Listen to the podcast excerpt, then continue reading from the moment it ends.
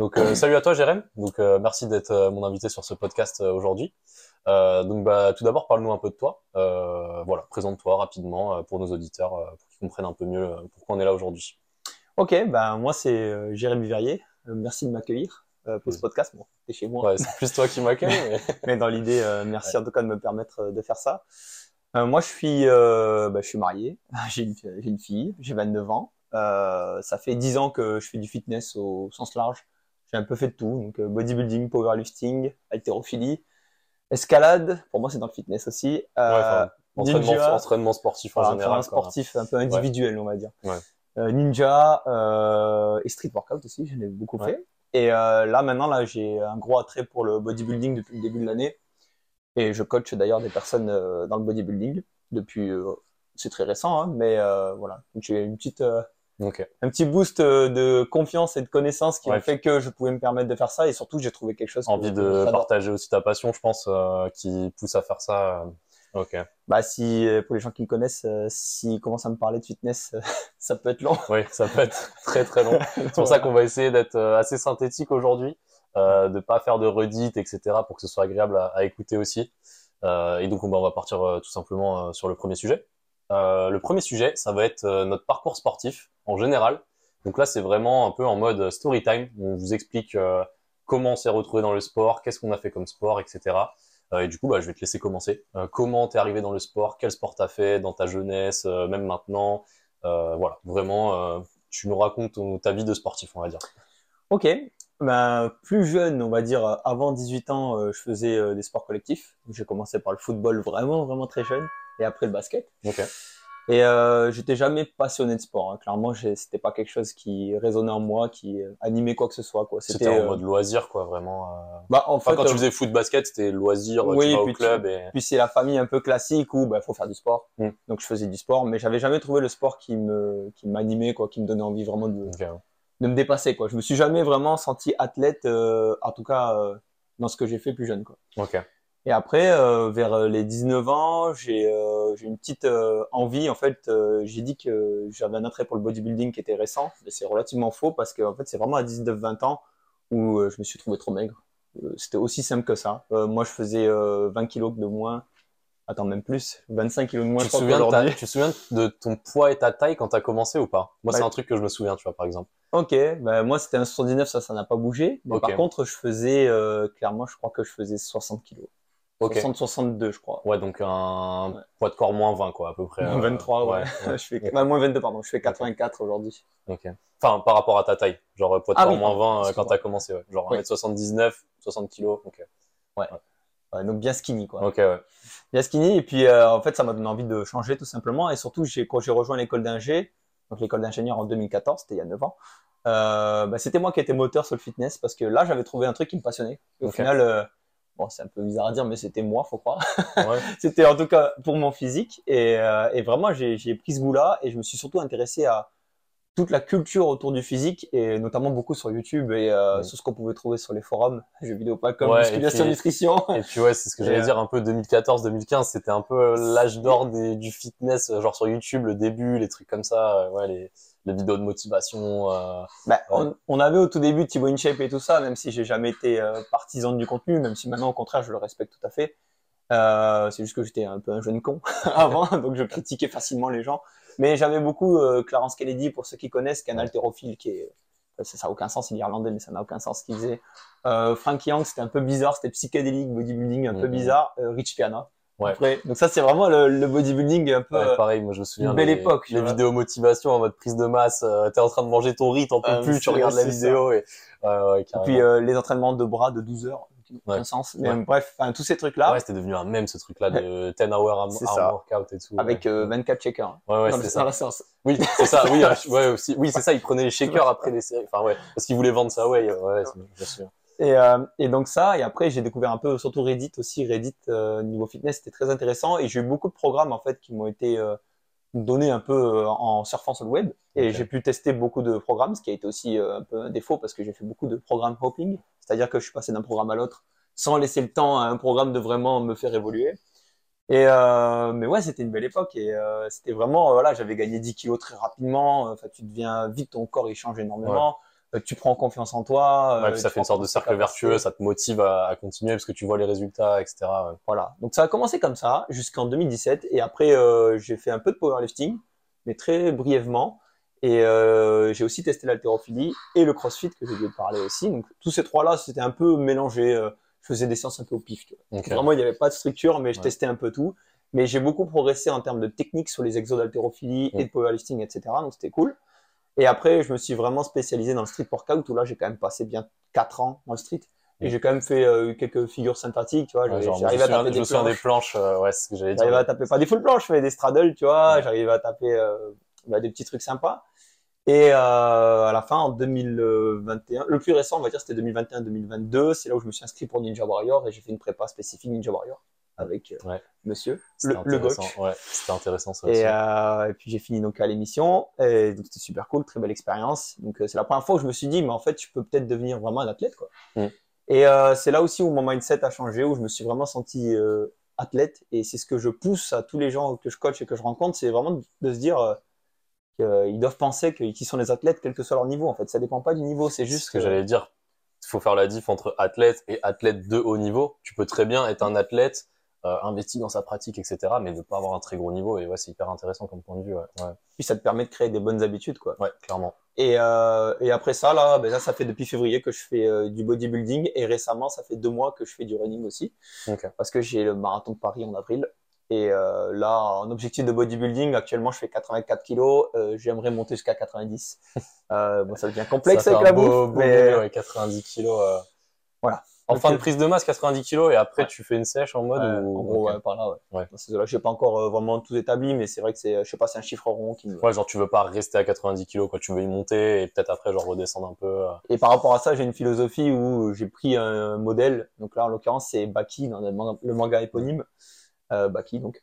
Et euh, il a un physique vraiment abusé, quoi. Et puis c'est le physique que je veux viser. Je sais pas forcément qu'il est réaliste parce que forcément Ouais. c'est dessiné, mais c'est juste que c'est une motivation qui est extrinsèque et qui Ouais, me permet comme, de euh, me dépasser, tu vois, au quotidien. Et je sais pourquoi je m'entraîne. C'est pour vraiment euh, essayer de m'approcher d'un physique comme ça. Quoi. Ok.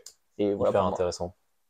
Ok, donc ouais, un parcours hyper varié, euh, que ce soit en termes de tous les sports auxquels tu as touché, euh, les objectifs qui changent, etc. Et, euh, et tu fais du running du coup aussi récemment. Donc oui, ça fait deux mois que j'ai attaqué la course à pied. Euh, bon, je pensais jamais faire ça de ma vie déjà, mais en fait j'ai un objectif, c'est le marathon de Paris en avril avec un ami. Et euh, c'est vrai que ça fait deux mois que je fais quatre séances semaine. Euh, et euh, il faut articuler ces journées avec quatre séances semaine de running et trois séances de full body en hypertrophie. Et c'est là où ça devient intéressant, c'est qu'on se rend compte quand même que en manageant bien ces séances et ces efforts, on peut quand même accomplir. Au total, ça me fait un temps sous tension réel de 7 heures à peu près de training, 7 Dans à la 8 semaine, heures. ouais. C'est pas non plus si énorme, ça fait quand même Ouais. une heure par jour. C'est Mais quand après, même, euh, c'est du training à haute intensité pour le body, donc euh, tu récupères pas pareil qu'un sport où tu vas être moins, enfin en termes d'intensité moyenne, euh, ouais. ouais, il faut quand même être présent, mettre Ouais. les nombres. Et là, euh, il y a qu'un seul ami. Hein, pour ça, c'est la discipline. C'est être carré, c'est vraiment que ça soit que votre journée soit articulée pour que vous puissiez réaliser vos objectifs. Quoi. Bon, on en reparlera après euh, Ouais. aussi de, bah, de tout ce qui est le côté euh, récupération, euh, comment par exemple la course ça peut impacter ta récup en, en body ou ce genre de choses. Ça va être, ça va être intéressant d'avoir ton point de vue là-dessus du coup. Et puis voilà pour moi. Ok. Bah du coup, moi je vais aussi vous raconter bah, mon parcours sportif parce que c'était un peu chaotique, anarchique, facteur chance, on va dire. Enfin, c'était vraiment n'importe quoi. Euh, donc moi, j'ai jamais été euh, très sportif euh, dans mon enfance. J'ai toujours fait un petit peu de sport comme ça, tu vois, mais vraiment pas de sport en club. Je faisais un peu genre de vélo, de natation, des trucs comme ça, tu vois, mais vraiment en loisir et pas en club. Et arrivé au lycée, donc c'était en première, ouais c'est ça, quand j'étais en première, donc j'avais 15 ans, enfin sais, entre 15 et 16 ans. En fait, j'ai un pote à moi qui m'a dit vas-y inscris-toi au football américain avec nous, etc. Tu vois. Sauf que moi à l'époque j'étais encore plus fin que maintenant. Je faisais 1m75, euh, j'ai grandi depuis. Euh, je faisais 1m75 et euh, je faisais 50 kilos. Donc j'étais vraiment genre tout fin, tu vois. C'est impact. Ouais, c'est ça. Et euh, donc toi, toi, ouais, toi, t'étais à moins 19, moi j'étais à moins 25, tu vois. Donc euh, c'est, Ok, ouais. enfin, fallait y aller, quoi. Et euh, enfin, je me sentais pas mal dans mon corps, on va dire, tu vois, mais j'étais pas en confiance non plus. Donc, euh, tu sais, vraiment, on va dire le sédentaire basique, quoi. Genre, tu te soucies pas trop de, de ton corps. Et, euh, et donc mon pote me dit vas-y inscris-toi au football américain avec nous machin et tout. Au début moi je me dis bon c'est une blague, euh, euh le football américain c'est que des mecs genre balèzes euh, qui se rentrent dedans, genre qu'est-ce qu'il veut que je fasse sur un terrain de football tu vois. Et je me suis dit bon bah vas-y j'ai rien à perdre autant essayer tu vois parce qu'il y avait une sorte de phase de, de semaines de préparation, un peu comme si c'était des tests physiques, tu vois, pendant une semaine, où tu fais vraiment des séances hyper physiques, etc., pour qu'un peu les coachs ils fassent leur sélection de qui va être dans l'équipe après. Et euh, je sais plus c'est quoi le nom exact de cette semaine-là, mais c'est ouais, c'est une semaine de prépa. Je crois que ça a duré deux semaines. Une semaine, c'est sûr, peut-être deux semaines. Et en fait, du coup, bah, ça testait vraiment ton mental parce que c'était le genre de séance où euh, t'enchaînais les, les sprints avec des, mm. des chaises lestées. Euh, tu tu te mettais contre le, la barrière ah, du stade avec genre deux poids de 20 kilos sur les cuisses. Le dernier qui lâchait, c'était, euh, enfin, le premier qui lâchait, c'était la honte. Euh, tu faisais des sprints en diagonale sur le terrain, genre t'étais là, t'étais à deux doigts de vomir. Enfin, c'est vraiment des séances qui te poussent un peu à bout comme ça. Et, euh, et bizarrement, j'avais bien aimé, tu vois. Euh, j'étais là en mode, euh, ok, c'est dur, mais vas-y, c'est la première fois que je fais un truc dur physiquement. Donc, j'avais bien aimé. Et donc, au final, j'avais été pris dans l'équipe. Bon, j'étais pas titulaire et tout, tu vois, mais je participais quand même aux entraînements et tout. Et, c'est ça un peu qui m'a fait le déclic de, de bah, vraiment commencer à faire du sport. Et en fait, dans ce club-là, donc du coup, c'était le club des Cougars à Saint-Ouen-l'Aumône. Il y avait en fait dans le vestiaire, il y avait un banc de développé couché en plein milieu du vestiaire et vraiment, tu sais, il y avait que ça. Genre, la salle de muscu, c'était juste un banc de développé couché.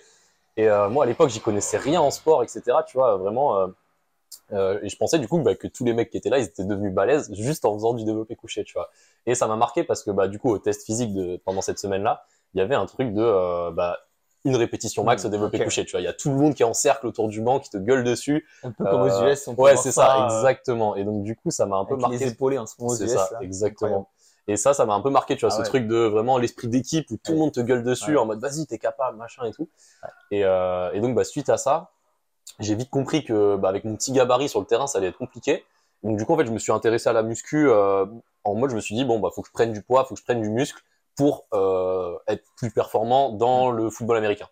Enfin, même si je savais pas si j'allais aimer le football ou pas, tu vois, je me suis dit, bon, même d'un point de vue intégrité physique, tu vois, histoire de pas me faire casser en deux, faut que j'arrive un peu plus solide sur le terrain, quoi. Et, euh, et, donc du coup, bah, c'est là que j'ai commencé la muscu et euh, en fait j'ai acheté un banc de développé couché à Decathlon parce que du coup j'étais un peu matrixé par le banc de développé couché de, de la salle, euh, enfin du vestiaire. De toute façon, on sait bien que la prise de masse c'est que les pecs. C'est ça, exactement. bah, en vrai tu vas rigoler. Mais et donc du coup donc j'avais le petit banc Decathlon machin, j'avais une barre. Je me souviens de mon max quand j'avais fait les tests, c'était genre une rep à 50. Okay. C'était pas dégueu. Bah, parce que genre, poids du corps. Ouais, c'est ça, une rep au poids du corps. c'est vraiment pas Mais mal. euh, ouais, enfin, j'avais jamais fait de développé couché euh, avant, etc. Bah après, je faisais un peu de trucs genre en mode pompe, traction et tout Ouais. au, au poids de corps, tu vois, en mode au, au parcours santé, tu vois. La Mais, PPG. euh, ouais, voilà, c'est ça exactement. Alors, j'étais pas non plus euh, sédentaire, sédentaire, mais j'étais pas sportif non plus, quoi. Et, euh, et donc ouais, donc voilà, je commence un peu la muscu à l'aveugle, j'y connais rien. Euh, je faisais genre quatre séances de pec par semaine. Tu vois, genre mes séances, c'était, je crois que j'étais tombé sur le forum super physique, un truc comme ça, qui vantait le, je crois que c'était le 10 x 10 Ok. euh, à l'époque. Ouais, je crois que c'était des séances comme ça, genre 10, Méthode bulgare, je ouais, crois. 10 séries de 10 au développé couché. Euh, et je le faisais genre trois ou quatre fois par semaine, tu vois. Vraiment, je faisais lundi. ouais, non, mais vraiment, je faisais lundi, bah, lundi muscu, mardi repos, mercredi muscu. En fait, je faisais genre un jour sur deux. Attends, tu faisais 400 reps de développé Ouais, couché ouais, semaine, mais vraiment, je faisais génial. Je faisais que du développé couché et, euh, et des abdos, tu vois, en mode des crunchs, euh, vraiment. Et je connaissais rien, tu vois. quoi, Vraiment, j'y connaissais rien. Ah oui, Et, euh, et je me disais, bon, bah, les jambes, ça va, je cours sur le terrain de foot, euh, mes jambes, elles vont se muscler, tu vois. forcément. Enfin bref, euh, tu vois vraiment la réflexion de genre du mec qui connaît rien. C'est normal. Et, euh, et donc du coup, bah, j'arrive à la fin de. Bon ça, ça a duré que vraiment très peu de temps parce que je me suis très vite renseigné, etc. Je pense que ça a duré même pas un mois, tu vois. Et après, j'ai commencé à voir que bah fallait déjà travailler tous les muscles. Ça, ça paraît bête, mais bah ouais, tu fais les jambes, tu bricoles un rack à squat, tu fais un peu de soulevé de terre. Ouais, tu, je faisais des fentes aussi, beaucoup de fentes. Squat, soulevé de terre, fente, euh, vraiment euh, la base. Et euh, voilà, en gros, donc je commence la muscu, voilà, dans, dans mon garage, etc. Je fais euh, bah, du coup les deux ans de lycée, première terminale. Et euh, du coup, bah, j'ai bien progressé parce que du coup, bah, les deux ans, euh, tu sais, en plus c'est le genre là où t'es en pleine puberté, t'as toutes tes hormones, machin et tout, donc t'es vraiment au max. Et du coup, j'arrive à euh, 72, 73 kilos euh, pour euh, 1m80, enfin genre 79, tu vois. En gros, j'ai un peu progression. grandi, mais euh, 22 kilos. ouais, c'est ça, genre. Mais j'ai grandi aussi Ah, euh, sur la route. Donc, Ouais, je pense, bon. je pense que j'ai dû prendre euh, à peu près 15 kilos, euh, vraiment legit. Tu vois, si j'avais pas grandi, j'aurais pris à peu près 15 kilos. Et euh, après, bien sûr, il y avait du gras hein, dans, dans les 15 kilos. C'était pas 15 kilos de muscle sec. Euh, mais voilà, tu vois, je commençais à avoir un physique où je me sentais mieux, même même sur le terrain, etc. Tu vois. Et, ouais, ta confiance en toi et ton estime de ouais, toi, c'est ça. Je me sentais bah, plus athlétique, plus fort, plus, tu sais, bah, genre, j'étais là, tu vois, en mode, euh, vas-y, c'est bon, c'est fini l'époque euh, skinny, tu vois. Maintenant, euh, j'étais pas genre hyper musclé, mais j'étais bien dans mon corps, on va dire. Tu vois. ça, ça a mauvaise publicité, mais vraiment pour la santé mentale, pour moi, ça fait partie des choses qui sont très importantes de- d'aimer l'image que tu dégages dans ton miroir, tu vois. Ouais, c'est ça. et ça, s'aimer soi-même, ça fait partie de la base, euh, Mm, mm. la base pour du développement personnel et d'un esprit sain, tu vois. Ouais, puis ça te crée une sorte de dynamique. Genre, tu te dis, t'es bien dans ton corps, donc t'es bien dans ton esprit, et puis après, tu, ça Ah, t'intègre. envie de soulever des montagnes. ouais. Ouais, ça t'intègre des bonnes routines dans ta, dans ta vie en général, tu vois. Genre, tu commences à mieux manger parce que Ouais. tu veux prendre de la masse, tu veux pas devenir non plus euh, hyper gras. euh, euh, tu, ouais, tu t'intéresses aussi à la récup, euh, bien dormir, etc. Enfin, vraiment, je trouve, Mm. ouais, cercle vertueux. Euh, et donc voilà, bah après le, la période football, ça a duré bah, que le lycée. À la fin du lycée, j'ai arrêté. Et en fait, euh, à la fin du lycée, je me suis dit bon bah qu'est-ce que je fais euh, comme étude, tu vois? Parce que j'étais complètement perdu, parce que moi j'ai fait bac S euh, sciences de l'ingénieur. J'avais des bonnes notes parce que j'étais bon en cours, mais pas parce que j'aimais bien ça. Et je me suis dit bon bah école d'ingé, ça va me saouler parce qu'on va faire que des trucs en mode algorithme, euh, programmation, tout ça. Enfin j'avais cette image-là un peu, tu vois. Donc je me suis dit bon ça va me saouler, j'ai pas envie de faire ça. Euh, je voulais pas faire de prépa non plus, euh, enfin prépa que ce soit médecine, euh, école de commerce, machin, parce que je me suis dit bon bah maintenant j'aime bien le sport, ça prend une part importante dans ma vie.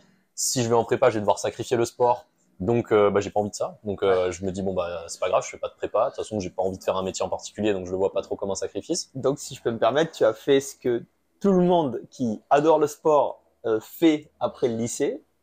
C'est Staps. Exactement. Bah, en fait, et en plus j'ai même pas choisi Staps. ça. En fait j'ai même pas choisi Staps Ah, en par euh, en étant conscient de l'avoir choisi. En gros j'ai demandé à mon meilleur pote à l'époque qu'est-ce que tu fais après le bac toi, tu vois? Et il m'a dit bah moi je vais en Staps. Et du coup je fais bon bah vas-y. Bah. Ouais voilà. C'est non mais vraiment tu vois il m'aurait dit euh, il m'aurait dit je vais en fac de d'éco-gestion. Ah, ouais, dit je vais en fac d'éco-gestion tu vois. Vraiment j'étais perdu je savais pas quoi faire. Et moi je me suis retrouvé bah là maintenant avec un master Staps machin et tout. Euh, et donc bah en fait j'arrive en Staps à, à Nanterre euh, donc région parisienne. Et euh, en fait, donc fallait choisir une spécialité sportive. Et au final, du coup, bah, j'arrive au STAPS le premier jour et euh, le donc il y a le tableau avec les noms et les spécialités qui ont été attribuées parce qu'il y a des quotas. Euh, si par exemple il y a 300 élèves en STAPS et il y en a 150 qui demandent l'aspect fitness, bah s'il y a que 30 places, ils vont prendre que les 30 euh, les 30 meilleurs entre guillemets sur le papier ou je, enfin, je sais pas comment ils font leur choix. Euh, à l'époque, c'était tirage au sort. Genre sur APB, Ouais. Sur APB, t'étais C'est- sélectionné en STAPS par c'est un tirage peu au le sort. thème, quand même. Non, Ouais. mais c'est un peu le thème de ce que tu as fait dans Ouais, non mais ouais, C'est c'est- c'est la loterie. Ouais, mais littéralement, t'es sélectionné en STAPS par tirage au sort, tu choisis ta spé sportive, c'est aussi un truc d'aléa. Enfin bref. Et en plus, tu as suivi un gars par, Oui, voilà, par c'est, enfin bref, c'est n'importe c'est quoi. beaucoup d'aléatoires quand même. Ouais. Et, euh, et donc j'arrive au STAPS et là je vois qu'il n'y a pas mon nom sur la liste euh, des spécialités, tout simplement. Genre je cherche mon nom, il y avait au moins Ok. 400, 400, 400 noms avec toutes les spécialités sportives. Je vois mon nom nulle part.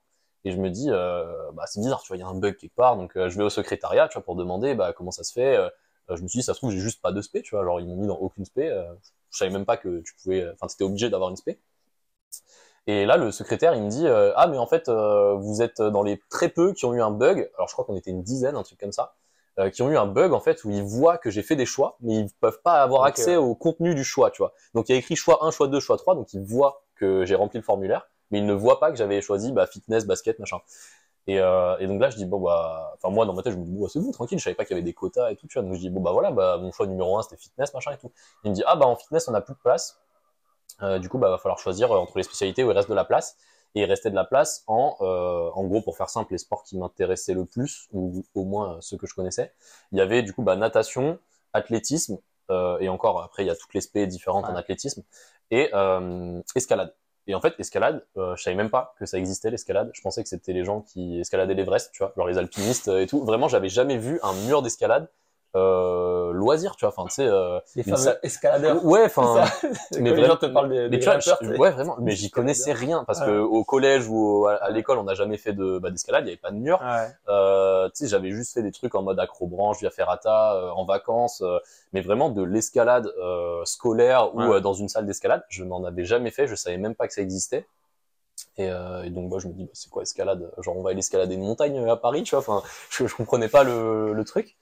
Et, euh, et donc du coup bah, je regarde les barèmes euh, bah, de l'aspect athlétisme et natation. Et athlétisme, je me suis dit bon bah c'est mort parce que je déteste courir pour faire vraiment simple et c'était beaucoup de disciplines où il fallait courir. Euh, donc je regarde les barèmes et je sais que j'aurai pas la moyenne, donc c'est mort, parce qu'en plus l'aspect ça compte pour un gros coefficient. Donc je me dis quitte à faire une spécialité sportive, autant que ça me permette de valider mon année quand même. Euh, concours de circonstances, le tout premier cours qu'on a eu en STAPS, c'était un cours de, alors ils appelaient ça un cours de jeu.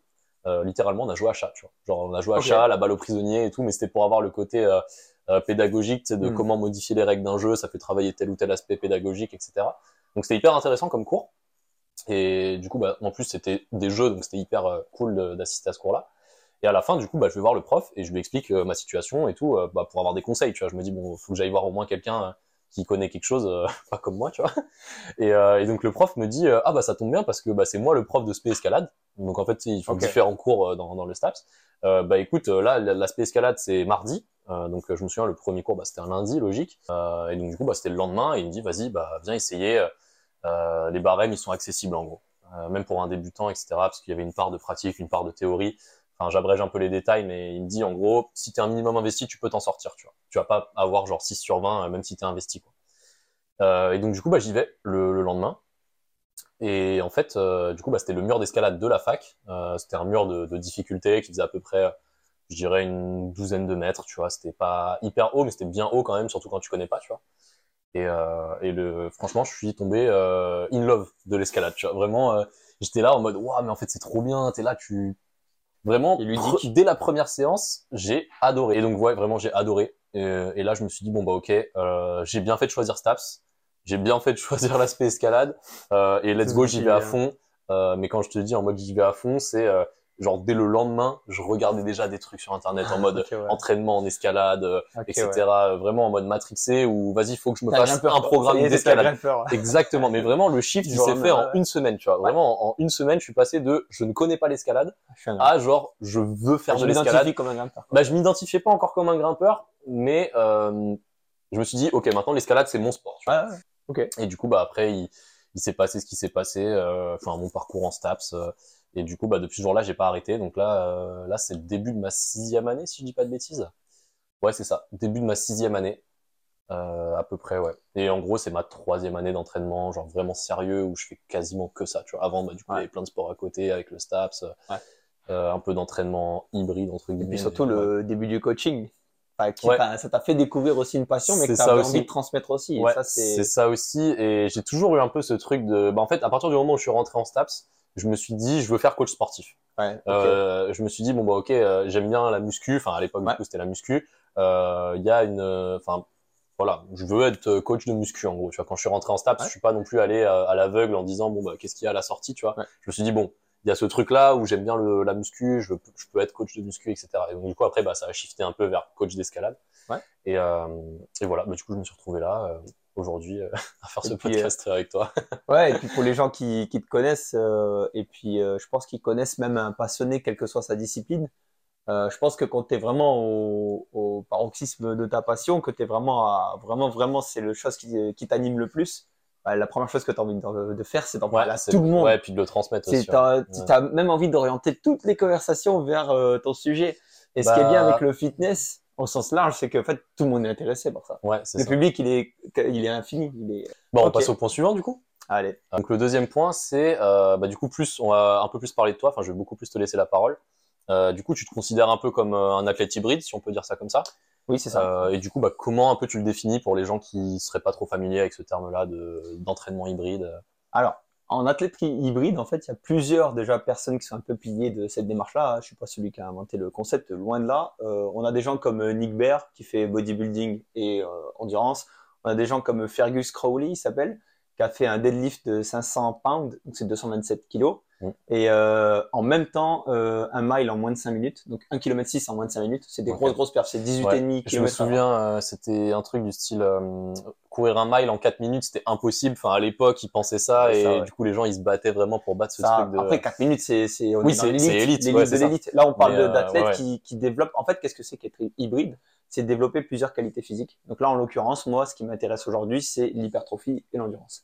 Fergus Crowley, c'est plus la force et l'endurance. Ouais. Ok. Et après, a encore, même un mile, ça se pose la question si c'est de l'endurance ou de l'endurance de force. Enfin, on est vraiment sur des, des Ouais, filières énergétiques. Limite, c'est voilà. plus, moi, je le vois plus comme une performance athlétique que comme un, comme de l'endurance ou, enfin, ça, ça requiert tellement de trucs en même temps Par, que. par contre, ce mec-là euh, court aussi des 100 miles.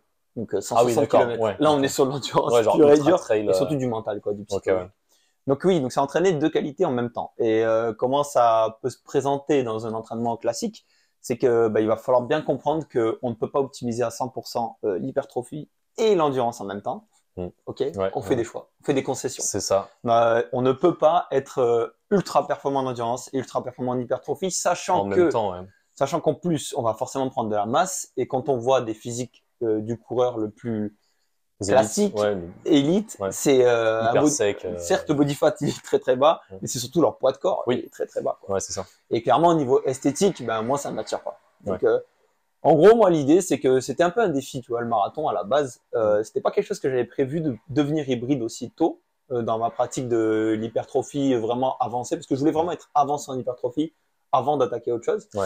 Ouais. Et euh, là, pour l'instant, moi, je, je me considère toujours comme intermédiaire dans cette pratique-là.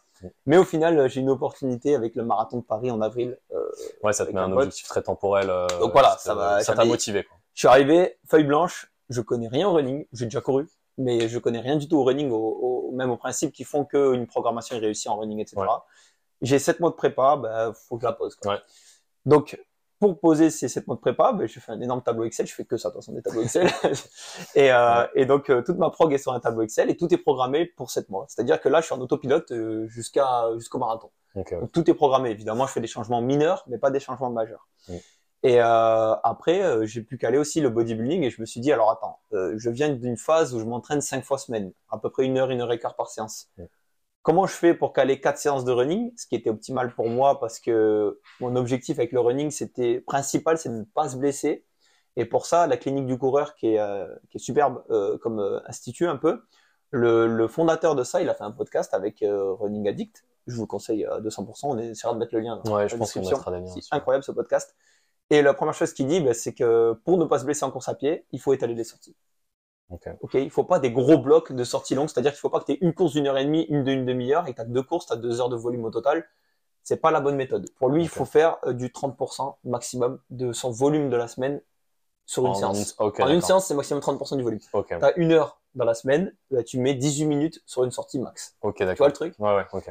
Après, le deuxième facteur Ouais, cette histoire de vraiment ouais, diviser les séances pour entre guillemets mieux récupérer d'une séance à l'autre. euh, Et puis laisser les tissus aussi euh, Ouais. s'adapter, quoi, parce que clairement, le stress métabolique est pas le même entre 18 minutes et 36 minutes Ouais, de course, Clairement, ouais. ou une heure euh, totale. Et après, les autres éléments fondateurs de ma pratique du running, c'était le 80-20. Je sais pas si tu es familier avec ça, mais en gros, tu as 80% d'entraînement d'endurance fondamentale, fondamentale de zone 2, Mm. et euh, le 20% où c'est du speed work, ça s'appelle l'endurance un peu... Enfin, c'est pas... On travaille plus des filières euh, plus axées sur euh, la puissance et, Ouais, la, ça. et la vitesse, en tout cas. C'est exactement le même principe qu'aux tractions lestées. C'est-à-dire que ta traction au poids du corps, t'en Ouais. fais 10 au poids du corps. Ouais. Ok, ou t'en t'en fais une au poids du corps, on s'en fout. C'est un certain pourcentage de ton maximum. Si ton max, au lieu d'être 20 kg, demain, c'est 40 kg de lest que tu arrives à rajouter, Mm. mais ta traction au poids du corps, elle paraît plus simple. Ça. Exactement le même principe avec le running. Tu arrives à courir plus vite. Quand tu cours plus doucement, c'est plus facile. Ouais, normal. C'est exactement le même délire. Mm. Et donc, tu gères ta pratique comme ça, et après, ça m'a créé donc quatre séances, grâce à ces préceptes-là, euh, que j'ai fait. Donc, trois séances de sortie en zone 2, une longue et deux courtes, et une séance de fractionné long. Voilà. Donc, ça, c'est mon running. Ouais, après, partie body, ouais. Partie body du coup. voilà, on ajoute le body à ça, euh, qui est quand même euh, la- une des qualités. Je les recherche en presque équivalente, mais même en, pour dire vrai, je recherche plus l'adaptation de l'hypertrophie dans, ma, dans mes sessions que de l'endurance. Tu vois, ça m'intéresse plus l'hypertrophie en ce moment que l'endurance. Parce que les objectifs d'endurance de courir un marathon, je ne pense pas que j'ai besoin de mettre 100% de mon énergie dans le marathon, dans, dans la prépa pour faire Ouais, euh, pour, euh, marathon. pour arriver à ton objectif. ouais. Je pense que je peux y arriver à un objectif de sub 4, donc moins de 4 heures, euh, sans, en, en regardant mes séances comme ça et en mettant un peu l'effort. On va dire que je mets 60-70% d'effort Ouais, sur tu t'es pas dit, tu t'es pas dit dès le 30%, début, je vais faire 40. un objectif hyper ambitieux en course euh, et Voilà. ça va impacter mon body euh, plus négativement. euh. Si j'avais un objectif genre moins 3h30 quoi. Moins Mm. 3h30 là, j'aurais carrément dû faire autre chose quoi. Et donc le body, c'est trois full body. Alors, pourquoi le full body? Et moi, c'est ma philosophie d'entraînement et c'est surtout une philosophie qui est émergente sur des nouveaux créateurs de contenu sur internet. Euh, c'est le principe de la feuille blanche en fait, le full body. Euh, tu le prends pas comme un truc où euh, je vais travailler absolument tous les muscles de mon corps dans Mhm. la séance, mais c'est plus j'ai une feuille blanche, et ben je peux exactement gérer mon volume, mes séances, mes séries, tout su- suivant le groupe musculaire comme je veux. Mhm. C'est-à-dire que je vais faire du squat et je vais travailler la nuque. En quoi travailler la nuque va impacter mon squat? Zéro. Ouais. Ça, tu peux faire un superset pour gagner du temps. Exactement. En plus, je fais beaucoup de supersets parce que ce que j'ai pas mentionné, c'est que dans mes séances de full body, c'est 9 à 11 exercices. Ouais. C'est beaucoup. Si tu les alignes tous un par un, En comptant un superset, tu comptes ça comme un exercice ou comme non, deux là, exercices tous les exos, c'est 11 Ah, exercices. d'accord. Et justement, Ouais. c'est pour ça que tu fais un superset. Ouais, c'est ça. Sinon, ta séance de 11 exos, imaginons 3 Ouais. séries en moyenne, Ouais, c'est c'est interminable. 33 séries euh, sur euh, un bloc, voilà. Bah, surtout que souvent une séance c'est tu dois te réchauffer en 4 plus. 5 exercices max quoi. Si bon allez, Ouais, 2 tout à 3 fait. exos polyarticulaires et un ou deux exos d'isolation quoi, c'est Donc Ouais. là, il y a, voilà, donc c'est- un peu ce truc de la feuille blanche qui m'a beaucoup attiré dessus. Et surtout, je peux mettre une fréquence x3 en n'ayant que 3 séances semaine. Ouais. C'est-à-dire que je peux faire 3 fois les biceps si j'en ai envie, 3 fois les pecs si Ouais, j'en ai envie, en n'ayant que 3 t'es pas séances. bloqué dans un schéma genre push pull legs, euh, upper lower, euh, ouais carrément. En fait, il faut vraiment.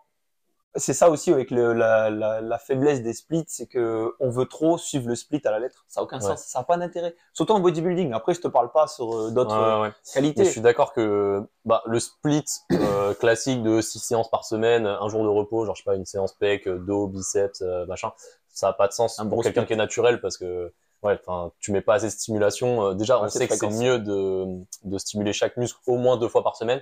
Tu peux même monter jusqu'à 3 si, si tu as la récup adéquate, etc. Euh, mais ouais, enfin il faut faire en gros une dizaine de séries par groupe musculaire par semaine. Euh, et dans un split, tu peux pas faire 10 séries d'intensité maximale sur un muscle, quoi. C'est pas possible. Enfin, Alors là, là, j'ai donné les points forts du full body. mais il y a quand même des points faibles. il, y a, y en a beaucoup même, dans le sens où euh, c'est très énergivore. Ouais. Ta séance, elle dure une heure et demie. Moi, elle dure une heure et demie. Mais c'est une heure et J'ai demie trois intense. supersets, un triset et des EMOM ou des, on va en parler un peu Ouais, après, des EMOM ou cluster set. Euh, bah, honnêtement, t'as intérêt à t'accrocher quand même. hein. Enfin, Ouais, je, je, après, euh, je dis pas que je suis exceptionnel pour pouvoir les faire. C'est pas la, c'est pas ça que je souhaite dire. Mais ce que je veux dire, c'est qu'il faut bien se préparer à, Ouais, faut. pour moi, c'est pas adapté, par exemple, pour un pratiquant qui est débutant de passer sur un full body avec autant de volume. Bah, faut avoir une certaine capacité d'effort, tu vois. Genre, Capacité euh, d'effort, Ouais, capacité. à maintenir l'intensité alors que tu es au dernier triset, ça fait une heure et quart que tu en train de pousser ou tirer, Ouais. et là tu es en train de faire les biceps, mais sauf que les biceps, ils te sont aussi importants que les pecs quand tu fais du bodybuilding, C'est ça. parce qu'il n'y a pas de partie du corps que tu veux délaisser. Mm.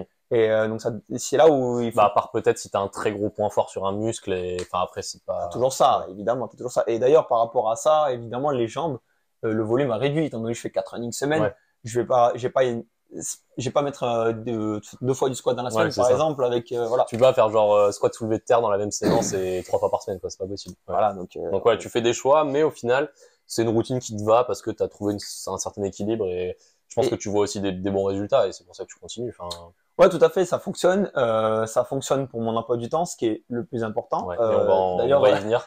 on va, on va On va y venir parce que là, le sujet, en ouais, profite, alors. ça va être ça. Bah, on en profite pour passer au sujet suivant. Bah voilà. J'interromps rapidement cet épisode pour vous remercier de me suivre sur le Vertical Podcast et je vous invite, si vous êtes sur YouTube, à laisser un pouce bleu, un commentaire, à me mettre en commentaire des suggestions de sujets pour les prochains épisodes. Et si jamais vous êtes sur les plateformes comme Apple Podcast, Spotify, n'hésitez pas à laisser une review de 5 étoiles. Moi, ça me soutient énormément. Merci d'avance et je vous laisse avec la suite de l'épisode. Ah bah, on passe au sujet suivant. Euh, donc là, le sujet, c'est euh, les clés pour euh, réussir sa programmation. Donc euh, les clés d'une programmation réussie. Euh, je pense qu'on fait un point chacun. Allez. Euh, Qu'est-ce qui te semble On le plus dire- important On va pour dire ton top 1, vas-y, ton top, le plus important pour toi. Allez, je commence. Euh, moi, pour moi, le top 1, c'est l'adhérence de l'athlète au programme. pour moi, c'est vraiment le plus important dans le sens où euh, même si votre programme il est sous-optimal sur le papier, euh, je dis un truc au pif, euh, bah, si je reprends l'exemple des full body, Un gros split. euh, bah, un bro split par exemple. Quelqu'un qui va faire un bro split, donc pour ceux qui connaissent pas, le bro split c'est euh, l'entraînement classique du gars qui va en salle de muscu. Euh, tu vas faire par exemple le lundi euh, que les pecs, euh, le mardi euh, que le dos, euh, mercredi tu vas faire les Ouais, jambes. Ouais, voilà, c'est ça. Enfin, en gros, tu fais un ou deux groupes musculaires dans, Voilà, dans la séance ça. et t'as as une fréquence que de une fois par semaine sur, sur les muscles. Ça se faisait beaucoup bah, euh, dans les années 2000, on va dire. hein, quand il y ça- avait... Ça fonctionne en vrai, c'est juste Ouais. que c'est pas optimal, tu vois, mais, Mais c'est ça. Et puis même maintenant, avant, l'argument c'était de dire que les bro splits c'était plus pour les pratiquants avancés parce que tu dois mettre plus d'intensité par groupe musculaire. avancé. Mais ouais, mais en fait, euh, au final, maintenant, même les pratiquants avancés, Ouais. ils se désolidarisent de ça et ils disent un peu ton discours, par exemple, par rapport au full body. Souvent, ils font du upper-lower, euh, deux séances upper, deux, deux séances lower. Et, euh, et ils disent qu'en fait, ouais, avoir une fréquence de 2 dans la semaine, surtout quand tu es naturel, c'est quelque chose de- d'essentiel dans la programmation. Donc en fait, ouais, l'adhérence de l'athlète dans le sens où si votre programme il est sous-optimal sur le papier, mais que vous arrivez à le tenir sur le long terme et que vous aimez votre programme, euh, ce sera toujours mieux que de faire quelque chose de 100% optimal sur le papier que vous n'arrivez pas à tenir, Euh, que ce soit par rapport à vos contraintes, à vos goûts personnels. Je sais pas, par exemple, si, si vous avez du squat dans votre programmation, alors que vous détestez le squat, euh, bah, ça va pas marcher en fait. fait. Surtout si vous n'avez pas des objectifs de, de compétition sportive ou d'objectifs de performance très précis. Pour l'hypertrophie, par exemple, euh, tous les exos sont Interchangeable. sont- Ouais, coup. interchangeables. Il y a aucun exo C'est un peu indispensable. plus etc. compliqué euh, si vous êtes powerlifter, vous n'avez pas le bench, c'est Voilà, complexe. C'est ça, exactement. Mais pour toi, dans ton cas d'escalade, tu peux prendre un exemple aussi? C'est ça. Ouais, bah pour l'escalade, euh, je prends un truc. Euh... Ah, et par exemple. euh, Les blocages, ça t'insupporte. Que tu te sens vraiment pas bien sur les blocages, même délestés. Bah, les blocages, bah, tu vois, par exemple, les blocages, tu peux faire des variantes de traction. Genre euh, des tractions à deux bras, Par exemple. euh, mais lesté, ou tu vas faire de l'isométrique, par exemple. Euh, T'es pas obligé du tout de faire des blocages un bras. Euh, tu peux même faire tes blocages un bras en étant euh, pied au sol, entre guillemets, donc vraiment bloqué et faire juste vraiment l'action de tirer, pas l'action de résister au, à la charge. Euh, il y a, en fait, il y a 10 000 variantes de chaque exercice. Et il faut pas s'acharner sur un exercice ou sur euh, un schéma d'entraînement qui vous correspond pas. Voilà, c'était vraiment euh, le plus important pour moi, pour qu'un programme fonctionne. Ouais, mais moi je suis complètement d'accord avec toi sur le fait que c'est le point euh, crucial. Euh, moi, en deuxième point, euh, parce que forcément c'est lié à ça, euh, même si tu adhères à ton programme, que tu l'aimes, que tu le fais, mais si tu fais toujours la même chose, Ouais. tu auras un plateau. Au bout d'un moment, la progression va s'arrêter. C'est-à-dire Ouais. que tu créeras pas un stress métabolique suffisant Ouais. pour euh, faire une adaptation quelconque, que ce soit endurance, force ou n'importe. hein. C'est-à-dire que tu cours toutes deux heures par semaine, toutes les semaines depuis longtemps, mais ça va pas bouger. quoi. Ça- C'est à la même vitesse et tout, évidemment. Et du coup, c'est bien parce que bah, du coup, ça m'amène au point suivant. le point suivant pour moi, donc c'est, on va dire, mon top 1 pour moi, parce que tu as pris, t'as pris la Ouais. c'est la surcharge progressive. Voilà, ouais, c'est- euh, j'allais y venir. ouais. Et donc, euh, pour une programmation réussie, il faut euh, réaliser une surcharge progressive correcte. Et euh, pour ça, qu'est-ce que ça veut dire? C'est, euh, bah, il y a plein de paramètres en fait sur lesquels on peut jouer. Et ce qui est intéressant surtout, c'est qu'on peut jouer euh, sur certains paramètres qui sont un peu moins connus, méconnus, Ouais. on va dire. Donc évidemment, il y a euh, les répétitions, la charge sur la barre ou la charge au poids du corps Le ou le délestage ou n'importe le nombre de séries. Mais euh, il y a certains paramètres qu'on peut oublier, notamment la forme, euh, la forme avec laquelle tu le fais. C'est-à-dire que Ouais, des la tractions, technique d'exécution. la technique d'exécution, tu vas taper euh, 10 tractions euh, classiques ou 10 tractions chest to bar, Ouais, c'est pas pareil. voir. Tu vas taper 10 muscle up au lieu de 10 Ouais. tractions, ça change aussi les, Même euh, le, le rapport. même le tempo, par exemple, genre rajouter des phases d'isométrie dans les Exact. mouvements. euh, Exactement, si tu arrives à faire 10 tractions un jour et que dans 3 semaines après, tu arrives à faire 10 tractions, 10 tractions 3 secondes de négative, Ouais. tu es plus fort. ouais, ça, La ça question ne se pose euh, même pas. Tu vois. Exactement, ça n'a rien à T'es voir. vraiment plus fort. Mm. Et euh, dans l'idée aussi, ce que tu peux définir aussi comme important euh, dans les surcharges progressives, c'est la densité. Donc ça, je sais pas si c'est un concept Ouais. qui t'est familier.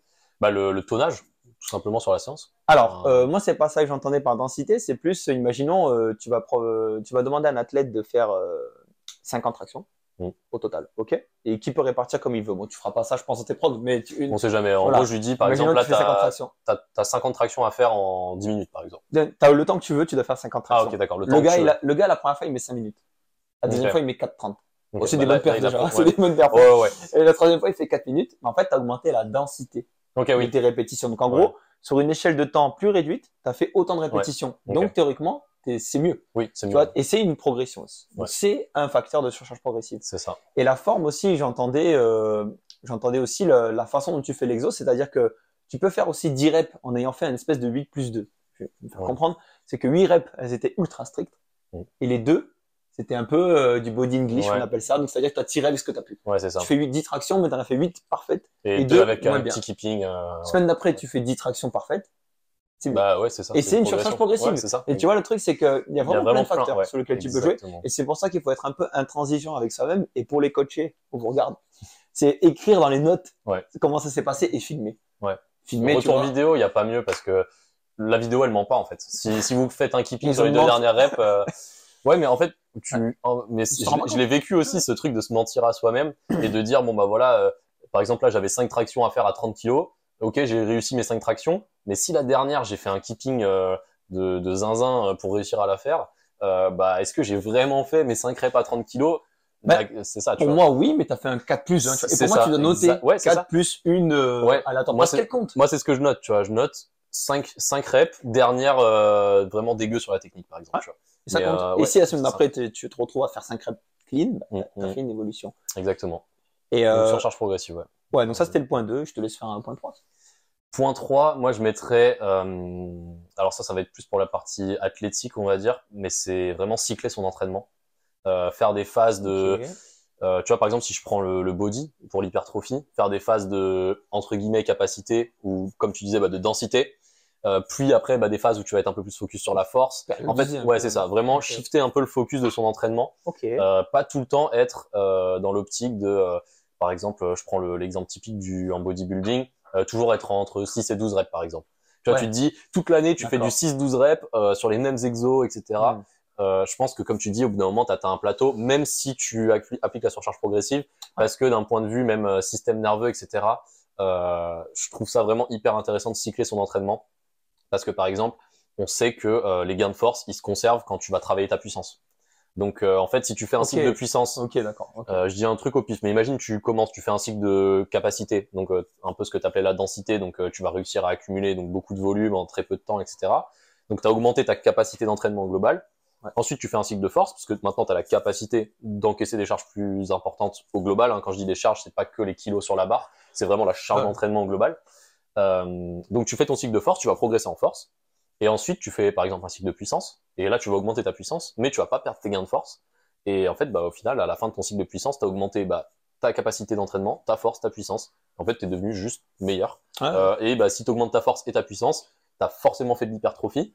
Euh, si tu as la nutrition, etc., qui va derrière, parce que bah, on sait que plus tu es fort et plus tu es rapide sur un mouvement, plus ta masse musculaire, elle est corrélée. tu vois. C'est-à-dire que euh, t'as personne qui va faire 10 reps à 150 au développé couché, qui va pas avoir de pec et qui va pas avoir de triceps. C'est impossible. Donc, euh, C'est un très bon exemple.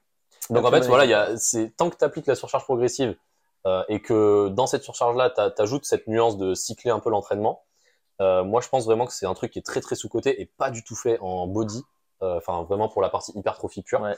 Et je pense que vraiment, ouais, cycler son entraînement, peu importe le type de cycle, hein, ça peut être, je dis quelque chose au pif, mais ça peut être euh, juste un cycle de force par exemple sur le, le développé couché, si tu as un point Ah. faible pec par exemple, et garder tout le reste euh, sur le même format. Euh, pour moi, ça c'est un exemple Ouais. de cyclage, tu vois. Enfin, ça peut vraiment prendre des formes euh, hyper variées et du coup, bah, c'est adapté à la personne. Moi, je mettrais ça, tu vois. Ok, là, je suis un peu ambigu. En fait, j'ai deux, deux positions. C'est que l'intérêt de cycler, je le vois parce qu'en plus, j'ai toujours, en fait, j'ai toujours fait la promotion de, de l'entraînement de power building, Mm. tu vois, où être fort, euh, ça te permet important. en fait de créer. Non, mais c'est surtout que ça te permet de créer, parce qu'on s'en fout euh, d'être fort ou pas. Dans l'idée, Non, mais enfin, je veux dire, c'est important pour l'hypertrophie. si tu veux faire l'hypertrophie, c'est- ouais. surtout que ça te permet de créer plus de tension sur les exos en hypertrophie. Mhm. Imaginons ton, ton 4 reps, euh, il augmente, bah, ton 10 reps, il va augmenter aussi. Et donc, tu pourras mettre plus de tension sur les muscles ciblés, tu vois. Ouais. Donc ça, je suis d'accord. Et moi, comment je le réalise plutôt, c'est en changeant les exos, en fait, aux personnes. Et même à moi aussi. Moi, J'ai euh, tendance à moins changer les exos. En, en fait, je vais plutôt cycler. Tu vois, tu as une DUP qui se fait automatiquement. Ouais. C'est euh, dynamique undulate. euh, Enfin, Daily undulating periodization. Ouais. En gros, c'est quand vous variez les intensités dans la, dans la semaine. Quoi. et en fait, ça, je le fais automatiquement sur toutes mes progs. C'est-à-dire que si un jour j'ai mis du, ch- du chest press quelconque, donc une presse euh, horizontale quelconque, développé couché, dips, n'importe, euh, que je l'ai mis en 10-15, si ta première séance, tu as fait des dips en 10-15, Ouais. Bah, si la deuxième séance, parce que moi je fais des full body ou des upper lower, comme tu dis, Mhm. et euh, la deuxième, peut-être que je vais mettre euh, du bench en 6-10. Ok. Tu vois, et je varie les intensités au sein de la séance, ouais. et finalement je fais du DUP, Ouais. Daily Undula- Undulating euh, Periodization, mais je le fais, euh, je le fais avec les exos, quoi. Je change les exos. Je mets pas le même exo pour faire ta- la DUP. Ok. Et, euh, Ça, c'est intéressant aussi, mais euh, mais c'est pas exactement ce que tu, pro- ce que tu proposes, Ouais. clairement. moi, je en fait, je suis moins fan du fait de changer les exos, dans le sens où, en fait, il faut un certain temps d'adaptation à ton système nerveux pour euh, optimiser ton potentiel de force sur un exo. D'accord. Et Je en fait, de- bah, je pense que toi, dans ton cas, ça marche parce que c'est des exos qui reviennent, tu vois. Mais euh, enfin, en gros, le développé couché, tu vas en faire euh, euh, beaucoup dans l'année. Au final, tu vas pas juste en faire pendant trois semaines et après t'arrêtes quoi. Et c'est ça, je pense, le piège aussi, c'est que ah, si vous changez tout le temps d'exercice, mais que vous gardez pas une base d'exercice solide dans votre programme, True story. ben, on est sur, comme tu dis, du programme hopping et, et en fait, vous n'avez pas le temps d'adapter votre système nerveux au nouvel exercice, donc vous n'avez pas le temps d'optimiser votre potentiel de force sur l'exercice, donc bah, vous faites moins de gains de force, moins d'hypertrophie, euh, même moins de puissance. euh, Enfin, en fait, vous avez même pas le temps d'optimiser votre potentiel en fait sur l'exercice. Donc, euh, je suis d'accord avec ce que tu dis, mais ça marche entre guillemets seulement si les exos ils reviennent de manière euh, récurrente dans ton programme. Tu vois, si par exemple tu fais juste des fentes pendant trois semaines et qu'après plus jamais de ta vie tu fais des fentes, bah ça n'aura servi à rien. Quoi. En gros, pour Alors, finir, euh, c'est juste que ce que je- j'avais pas fini de dire, c'est qu'imaginons que tu fais du coucher 6-10, du, euh, du euh, 10-15 dips, et tu vas te retrouver à faire un écarté couché ou un halter incliné ou j'en sais rien, tu vois, n'importe quoi. Mm. Mais en fait, ce que je fais, c'est que j'inverse. Ouais. Tu vois le truc? Donc c'est toujours les mêmes exos, Ouais. Euh, ou des patterns Mais, très ouais. similaires, mais c'est juste que c'est inversé, tu vois, le truc. Ok. Tu as raison après hein, dans l'idée. Et euh, par rapport à ce que tu dis, j'ai envie de rebondir juste sur le Après, fait ouais, y a que beaucoup de nuances. sur le fait Ouais. que tu euh, que tu te dises qu'il faut vraiment euh, rester sur un programme en fait, qu'il soit Mm. bon ou mauvais, gardez-le. Ouais. Et en fait, c'est pour ça aussi que je force les gens à s'engager trois mois avec moi. Ouais. Toi, je pense que c'est pareil au final. Ouais, je les force pas vraiment, mais, je, leur fais, mais- je leur fais comprendre que tu peux pas vraiment avoir une vraie progression en moins de trois mois, surtout sur une relation de coaching. Enfin, en, en un mois, à la limite, tu peux donner que quelques conseils, euh, euh, donner des sortes de pistes de progression, mais tu vas pas avoir. vidéo. ouais, et ouais. moi, j'ai été le premier euh, à en être, euh, à en être euh, un peu le, de l'autre côté de la, la barrière, parce qu'on va, on va dire que j'ai fait beaucoup de programmes hopping quand j'étais plus jeune, et j'ai perdu beaucoup de progression, quoi, clairement, j'ai perdu beaucoup de temps. Je crois qu'on l'a pas, on l'a pas dit, mais du coup, pour euh, ceux qui connaissent pas le programme hopping, c'est hop, H-O-P, euh, un peu comme un lapin qui saute, quoi. Euh, c'est, c'est quand vous changez de programme hyper euh, souvent. Euh, par exemple, je sais pas, vous faites un, un programme d'un youtubeur connu pendant quatre semaines, puis les quatre semaines d'après, vous faites un autre programme d'un autre mec que vous avez vu sur Insta. Et en fait, vous changez vraiment votre programme à 100% euh, de, de, de mois en mois, par exemple. Souvent, euh, ouais, souvent les gens, ils, ils durent un mois à peu près. Et Ouais, c'est ça, c'est ce que je faisais, moi, en vrai. Et euh, le dernier point que je voulais soulever par rapport à une programmation réussie, donc on en a trois là, Mm. et le quatrième, c'était euh, l'intensité. Donc ça, je l'ai appris euh, très tard. Ouais, et ça, c'est un Le- truc ce aussi. ouais, en coaching, j'insiste vraiment dessus sur le fait Mais- de savoir forcer. Tu, tu as essayé de me le faire comprendre Ouais. qu'on était en coaching ensemble, et je j'étais pas prêt à le comprendre. Ouais, c'est hyper il, faut, dur. il faut bien comprendre que mettre de l'intensité, c'est un skill. D'accord, c'est une compétence. Ça s'apprend, et je suis Ça totalement d'accord. et c'est pas quelque chose que vous arriverez à faire du jour au lendemain, clairement. Mm. Et vous ne pouvez même pas, en fait, euh, au début, dans le début de ta pratique, tu pourras même pas, en fait, aller à une intensité élevée. Ouais, c'est ça. Parce que tu n'en es pas capable. Tu Mais- n'es pas capable d'avoir une résistance à la douleur et à l'effort aussi Ouais. qui te permet d'avoir une. Mais moi, ce que je dis aux personnes que j'ai en coaching, c'est que même si tu as l'impression que t'es pas en train de forcer à 100%, moi je, je fais ce geste-là parce que souvent c'est sur l'exemple des tirages sur les doigts, euh, même si tu as l'impression que t'es pas à 100% d'e- d'effort, Ouais. bah, si ce jour-là tu as vraiment donné ton max et que bah, tu pouvais pas tirer plus de newton sur la prise, bah, c'est que c'est quand même ton max, tu vois.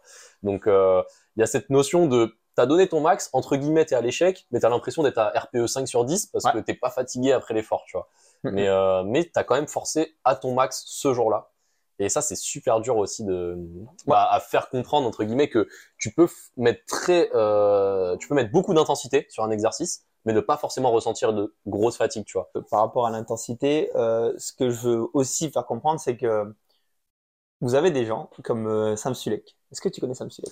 De nom, je Alors, connais. C'est un euh, youtubeur fitness, euh, en gros, contenu, qui, qui est dopé, mais euh, qui travaille, qui fait que C'est pas celui qui mange n'importe très- quoi et. Alors oui, c'est- il y a ça en prise de masse. Ouais. Mais c'est surtout qu'il est très connu pour plusieurs choses. C'est son authenticité en quelque sorte. C'est qu'en gros, tu es dans sa voiture avec lui, il te raconte, il te dit, bah, aujourd'hui, je vais faire les pecs, tout ça. Enfin bref, il te raconte Ouais. un peu. Et il fait une séance, sauf que Tous les exos. vous regardez Ouais. une seule vidéo de ce mec-là, vous allez vous dire, c'est un miroir en face, ça vous dites, mais je ne fais rien en fait. Ouais, ouais. Je suis même pas en train de m'entraîner. Ouais, Alors, je dis pas c'est ce qu'il faut faire, parce que clairement, c'est un mauvais exemple. Lui, il est Ouais. dopé, il peut récupérer beaucoup plus vite. c'est ça. Vous pouvez pas aller à l'échec sur toutes vos séries, c'est impossible. Ça, tu vois, aller vraiment à l'échec musculaire sur toutes les séries, ça, déjà, ça n'a pas de sens niveau nerveux. Bah déjà, le vrai échec musculaire, il existe Non, même pas. je, précise, je précise, nerveux, je précise, je Ouais. précise, parce qu'en gros, c'est surtout, je précise que ça dépend des exos. Euh, ce que Ouais, je ouais. dis est vrai pour du polyarticulaire pour moi. C'est-à-dire que tout ce qui est développé couché, squat, traction, tout ça, je programme jamais de l'échec. Ouais. Ok, je programme du, euh, il reste une rep.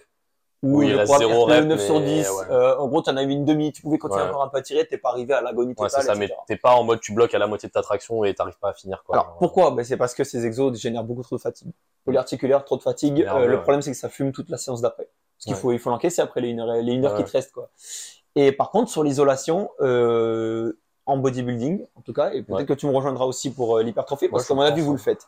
Enfin, pas pour l'hypertrophie pardon pour le l'endurance de force, choses comme ça vous le faites. C'est là par contre d'aller à l'échec total. C'est-à-dire que sur les curls je vais aller à l'échec à chaque à chaque série. À chaque. Euh, À chaque série pardon sera, sera fait à l'échec. Ouais. Et l'endurance pense- de force quand même vous êtes pas loin. hein. Ouais, ouais, bah l'endurance de force, c'est 7-3, clairement ça. Ouais, ça. des 7-3, t'es, ouais, tu vas clairement à l'échec, hein. Ouais. tout ce qui est un peu endurance, etc. De toute façon, bah, Mais c'est de l'hypertrophie aussi ouais, un peu, tu bah, vois. c'est de l'hypertrophie parce que t'as un stress métabolique Mais oui, qui est énorme. c'est pour ça, Et, pour euh, ça. ouais, ouais, non, non, mais je, suis- je suis Et, et ça, d'accord. mais ouais. c'est l'isolation surtout de l'avant-bras. Ouais, c'est ça. Et c'est ça qu'il faut comprendre. Ouais, Et ouais. par contre, tu le feras pas aux tractions. Ouais, c'est ça. Tu peux pas. Comment tu veux dire Bah, ou alors tu, 3 fois ou alors 10? tu peux, mais par exemple, enfin, si je prends mon exemple, moi, si je fais ça, c'est que je le fais au poids de corps, et mon poids de corps, c'est genre 50% de mon max, quoi. Donc, euh, c'est Ouais. l'endurance de force, comme tu dis. Ok, Enfin, ouais. C'est vraiment, euh, Oui, à la limite, tu tu- fais une série max. Oui, c'est ça. En fait, 3000 corpo, une série faut, faut que le facteur limitant, ce soit le facteur physiologique. Faut pas que tu ouais. te dises, euh, le facteur limitant, ça a été mon système nerveux, tu vois. Et du coup, ouais. bah, souvent, euh, pour être sûr que le facteur limitant, c'est le facteur physio, c'est que en gros, bah, vous êtes dobé, euh, vous arrivez plus à fermer le bras, etc.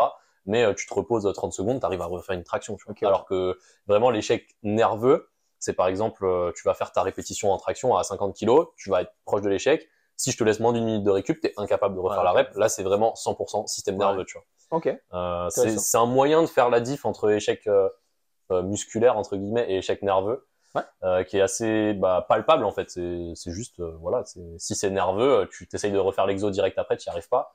Alors que par exemple les suspensions, bah tu vas réussir à te suspendre quelques secondes de plus, tu vois. Euh, Et ça me fait ouais. penser à un dernier point par rapport à, à l'intensité.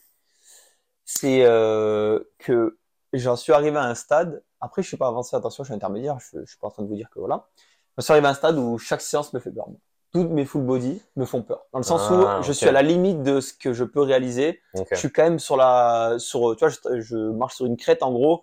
Et si vraiment euh, j'ai pas l'énergie pour le faire, ça va être très dur de réaliser ma séance. Avant ta séance, trucs, euh, tu sais qu'il y a moyen je que tu sois à l'échec sur ta Je séance. stressé, quoi. ouais. C'est ouais. parce qu'elle est dure. Et honnêtement, en hypertrophie, je vous conseillerais d'avoir ce feeling-là. Et même en fait, je pense que vraiment pour toi, tu, Bah, même en si t'as pas peur de ta hein. Séance, c'est qu'elle est pas à ta hauteur. Tu vois c'est le ça. truc C'est, je pense que ça dépend des cycles et tout, mais ouais, je dirais ouais, surtout des séances de développement, euh, Ouais. bah, de la force, de Quand l'endurance t'as du et 7-3 tout. ta Ouais, séance, ouais. tu flippes. Ouais, T'es- pas bien. T'es pas bien. T'es pas bien. Franchement, la veille, t'es pas bien. Tu dis, oh, j'ai pas envie d'aller à l'entraînement demain et tout. Ouais, ouais. Moi, tu vois là, je dis l'exemple, ben, je sais que demain ça va être des dips en EMOM, tu vois, j'ai un EMOM 4 à 50 kg de lest, ben, je, Mm.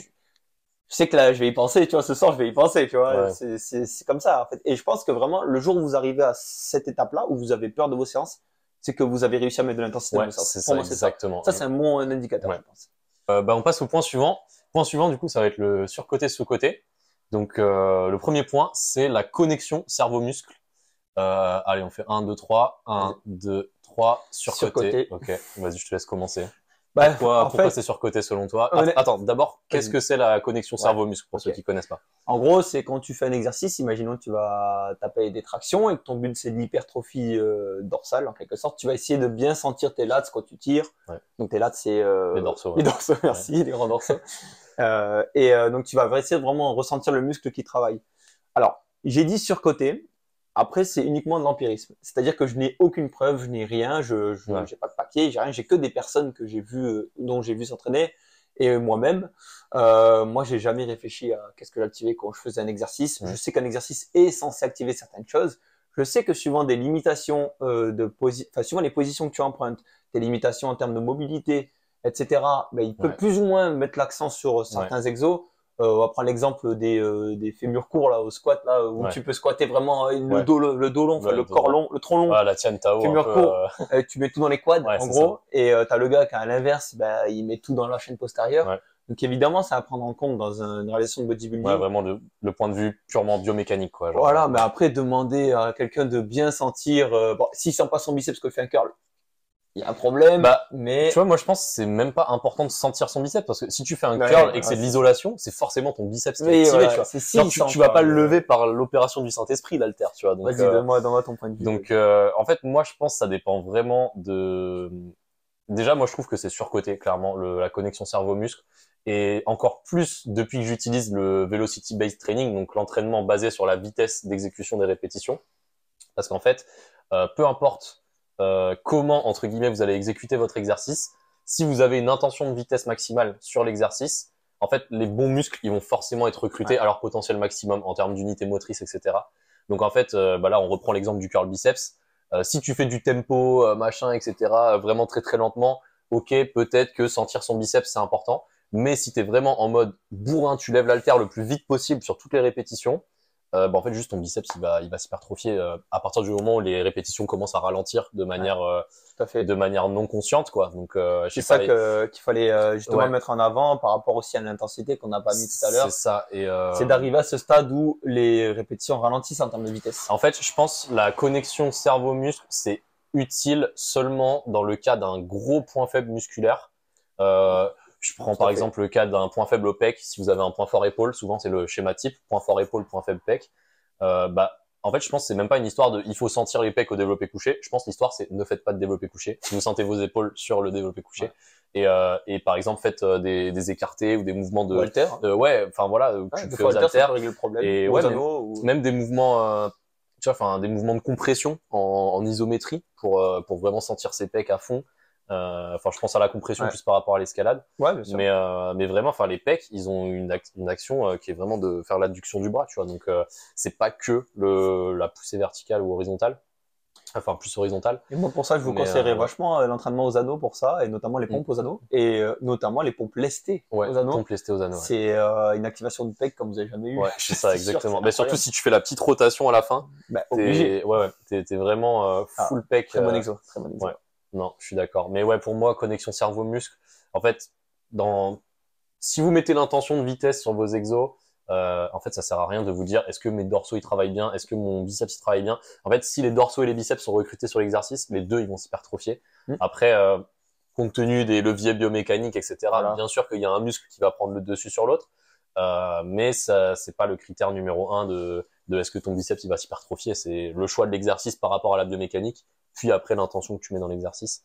Et, et voilà, pour moi, c'est clairement surcoté. Pas dit mieux.